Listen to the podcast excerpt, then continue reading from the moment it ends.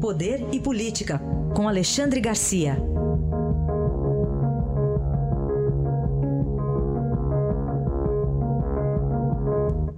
Alexandre, bom dia. Bom dia, Raíssen. Bom dia, Carolina. Bom dia. Hoje, reunião da primeira turma lá do Supremo para decidir se Aécio Neves vira réu, Alexandre.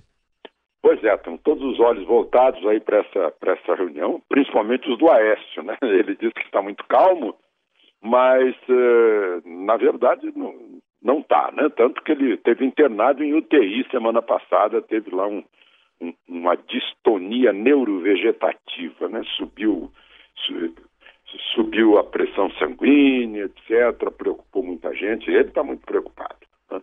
Por, inclusive porque ontem a procuradora Raquel Doge reiterou o, o, a denúncia, né? acrescentando alguns dados aí está aparecendo agora aquelas transferências da cidade administrativa que ele construiu em Belo Horizonte, no caminho do aeroporto, que a gente vê sempre que, que faz aquele trajeto.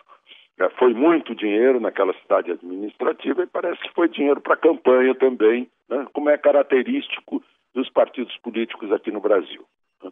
Usam as empreiteiras que, que contratam obras públicas, que são contratadas para obras públicas e depois há uma repartição uh, do superfaturamento.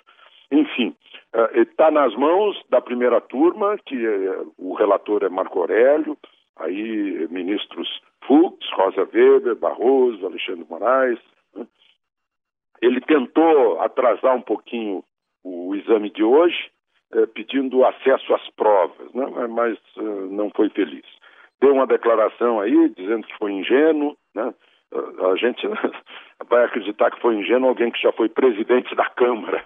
O sujeito, para se eleger presidente da Câmara, não é nem um pouco ingênuo. E foi governador de Minas Gerais, todo mundo sabe. O, então, o que a gente tem aí é um esquema já conhecido. Né? Já conhecido, um esquema que nós estamos tentando banir. Né? Nesse momento é Aécio, ali atrás foi Lula, mais atrás foi Zé Dirceu, é, com Lula. Coisas vão se, vão se repetindo e, e são é, práticas ilícitas é, para pegar dinheiro para a campanha, como se não bastasse o fundo partidário, né? que, é muito dinheiro público, né? já no fundo partidário.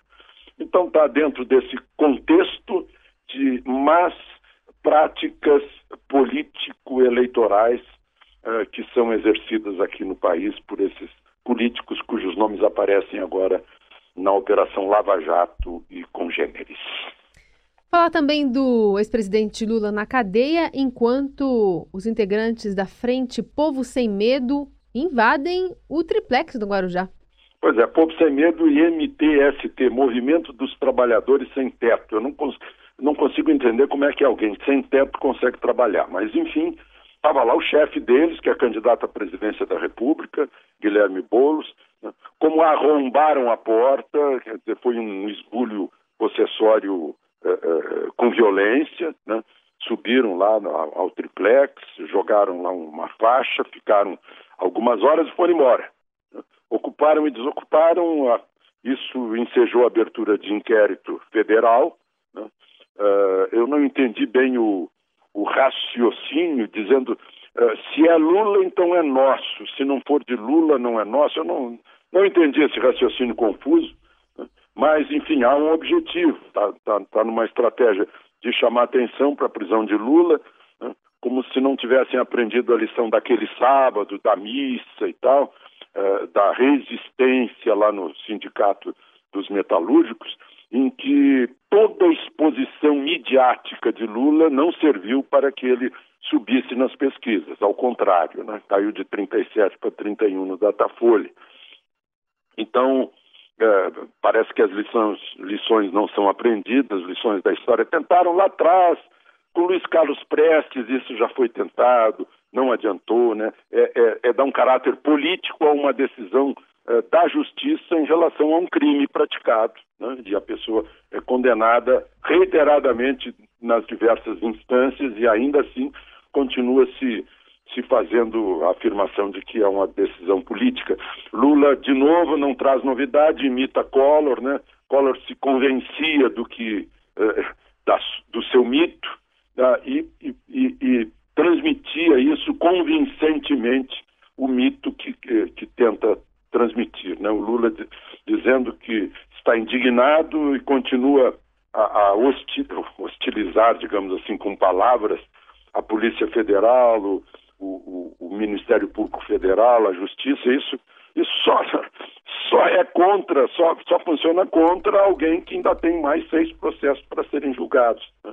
Isso numa carta que teria sido passada à presidente do, eh, do PT, que a leu lá perante aqueles acampados, né? Agora se diz que os acampados se retirariam, eu não tenho as últimas informações lá de Curitiba, mas dizem que eles aceitaram a proposta da prefeitura depois da imposição de uma multa de 500 mil por dia para ir para um parque a 3 quilômetros de distância. Enfim, Lula já cumpriu 10 dias de 12 anos e, e um mês a que foi condenado. Você citou aí a pesquisa, né, Alexandre, que Lula caiu de 36% para 31%. Me chamou a atenção outro dado aqui.